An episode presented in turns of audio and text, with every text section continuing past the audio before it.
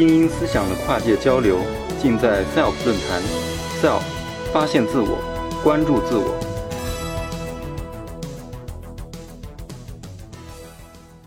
二零一五年五月三十一号下午的五点左右，呃，在青海省德令哈市一个叫怀头塔拉的地方，两辆五十多座的大巴车急速向德令哈市行驶。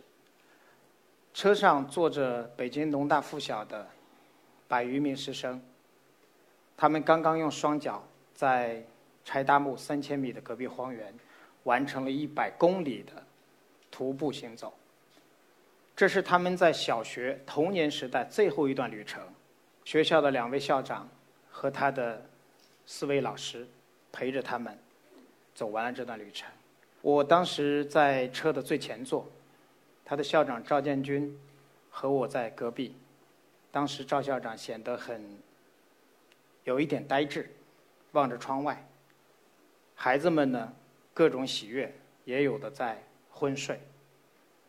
那一刻，我不知道我的感情是怎么了，控制不住自己，泪如雨下。按理说，其实我可能更多的应该是欣慰。在三千米的戈壁荒原，那么多的孩子顶着风雨、低温、高反、紫外线，没有一个人落下。所有的孩子完成这段旅程，应该说是第一的壮举，也应该是学校的壮举。我应该高兴才是。但是我没有丝毫的高兴。从我接触农大附小，到这一天完成这百公里的毕业礼。我整整用了四年半的时间。当我们很多家长、很多校长都还在为升学考试、都还在为安安全在焦虑的时候，其实有一群人已经在另外一种方式在践行着他心目当中的最好的教育。这里我们有一个孤岛生存项目，就是每年的海洋海岛生存。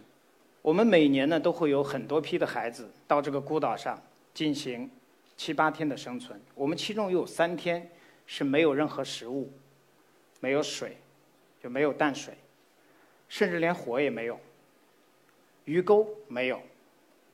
他们要完成三天的生存，没有捕鱼的工具要做，没有火柴、打火机，用镁棒或者用放大镜，甚至用海水来点火都有。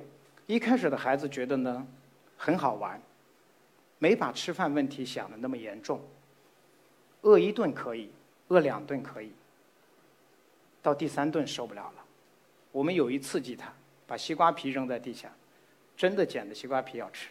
但是就是这种经历，他马上的有更新的创新出来，从苦木当中找到虫子。经过我们验证可以吃，把它给烤了吃了，可以上椰子树上摘椰子，做椰子焖饭，看一看我们伟大的创造，用铁锨煎鸡蛋，这都是他的想法。其实有更多的、非常多的好的想法。在地艺呢，还有更为听起来不靠谱的玩法。我们有一块钱城市生存挑战，这个场景呢，是我们的孩子在美国的华尔街，他们在调查。华尔街每天在交易什么？这个主题，我们一块钱城市生存是用一块钱从中国到美国，解决所有的交通食宿。如果我们想仅仅是解解决这些交通食宿，可能对于我们这些孩子认为 so easy，太简单了，因为我们在这个活动挑战当中，他们有更多的任务需要去做。像这样的调查，我们还有，比如说在美国西部，我们要调查为什么创新会在这里发生。我们的孩子走访不同的机构，走访不同的人，他们最后调查出创新的基因、创新的环境、创新的体制保障，以及为什么中国、中国的孩子、中国的学校，我们没有那么好的创新的东西出来。这就是他们做的事情。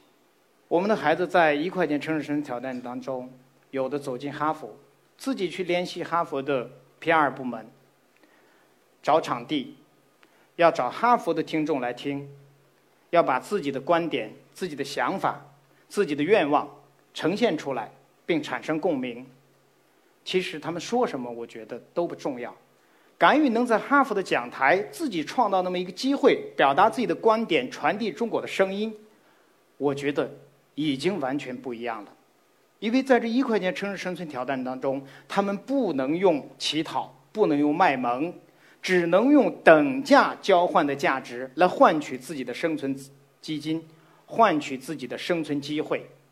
什么叫等价？比如说一张白纸，你不能卖十块钱。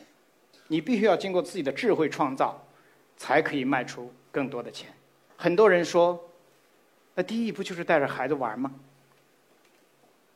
是的，看起来像是玩，但是我的理解，这是不一样的经历。我认为，所谓的成长，就是经历；所谓卓越，各位想一想，是不是就是经历非凡？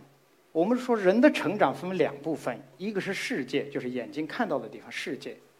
另外一个部分就是经历，只有在不一样的经历当中，我们才能够成为不一样的人。如果能在玩的过程当中完成了我们的教育目的，能让我们的孩子，能让我们的学习者感受不到自己在被教育，而且完成了我们的教育目的，我想这是一种什么样的教育？不言而喻。我们在秦岭的野外生存有那么一个孩子，叫林路阳，四岁就跟着我玩。在秦岭发生的这件事情呢，是才不到九岁的时候。我们在每一次的野外生存，在原始丛林当中呢，每天晚上有就不定时的拉练，一天晚上可能有两次或三次。有一次拉练是凌晨的两点钟，紧急集合号吹响之后，我们告诉他，在离营地两三公里的一个山坡发生了坍塌，我们的队友在返回的路上。被砸伤并困在那里回不来，你必须带领你的救援队员赶到当地去救助。他揉揉没睡醒的眼睛，迅速起来，集合好他的队伍，不到两分钟，迅速的奔赴事发地。那个时候在秦岭里面没有现成的路，带着头灯，深一脚浅一脚。到达现场后，其实比他大的孩子都没有做到。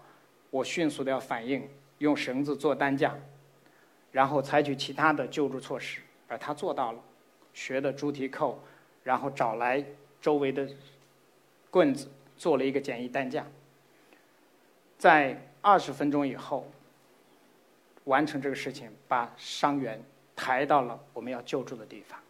教育的首要目的是什么？我想，一定是学会生存。当我们的孩子离开父母之后，冷暖不知，温饱不知，那是不是我们的教育出了问题？现实当中，是不是我们很多的家长把孩子送到参加一个活动或参离开父母之后，看到衣服穿多了啊，老师你要提醒给我脱掉是吧？穿少了要提醒给他穿上。我们家东西怎么没有了？一张照片一个拐角都能看得特别清楚。我觉得这个事情应该从自己身上找原因。是因为你管的太多了，是因为你活在思维的墙里，你舍不得放手，你把自己给桎梏了。不一样的经历当中，还能给孩子创造另外的一件事情，另外一个奇迹，就是说他能够找到自己。这个孩子呢叫云石君，现在在日本东京读初二。他第一次跟着弟弟在玩的时候，是在北京 IPAC 会议期间，那个时候上小学。刚到营地的时候，这个孩子给我的印象特别好，特别老实，特别有规矩。但是就是这么一个孩子，在活动快要结束的时候，给别人打了一架，打得特别狠。别人把他告到我这儿，我心理上坦率的说，是不太相信他会打架。我就问他，我说你为什么要打架？他说，他和别的小伙伴说我娘不够男人。我说你都敢跟别人打架了，这是多男人的事儿啊，对吧？现在有多少男孩不敢打架？我说你太男人了。这个孩子呢，这次活动之后，他又跟了我玩了很多，上山下海。后来呢，参加我们第二期的美国一块钱生日城市生存挑战，回来他在分享的时候，有一句话让我记忆特别深刻，就是屏幕上这句话：不要在意别人的评价，我只做最好的自己。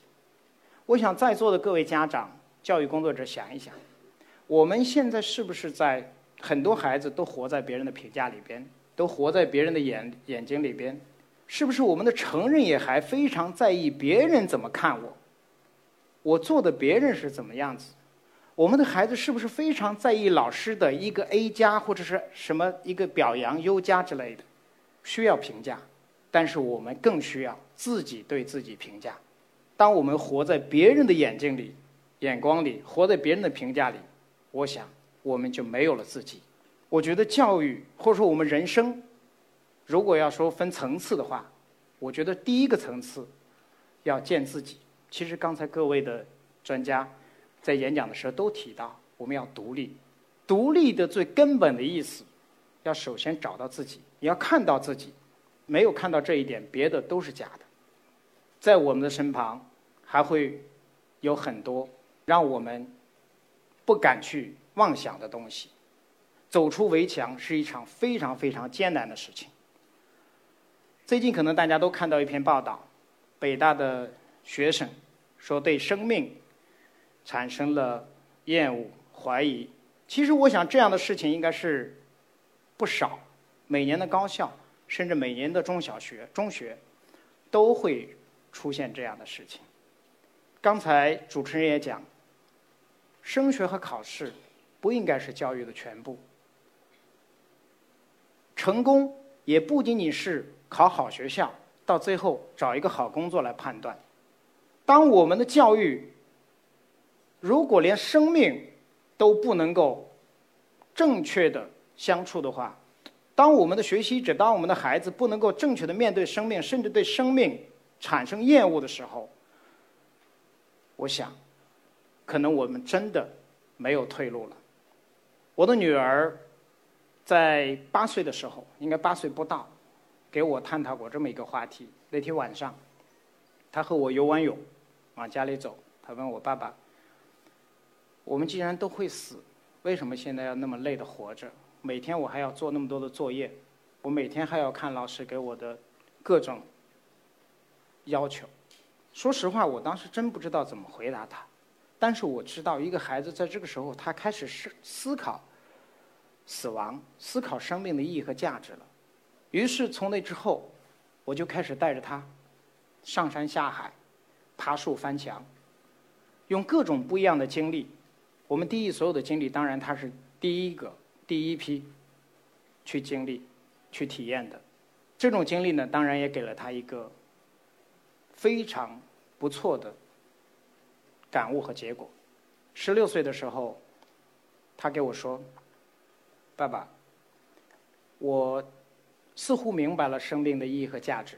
当然，在这之前呢，他有一次跟我探讨的更为激烈，他哭了整个一夜。他还想不明白为什么要活着，大概是就十五岁的样子，在跟我探讨这个问题。十六岁的时候，他想，他说，活着的意义实际就在于活着。”活着的意义就在不一样的经历过程当中，在不一样的成长经历当中，找到自己的生命意义和价值，似乎很绕口，但是我觉得我还是比较欣慰。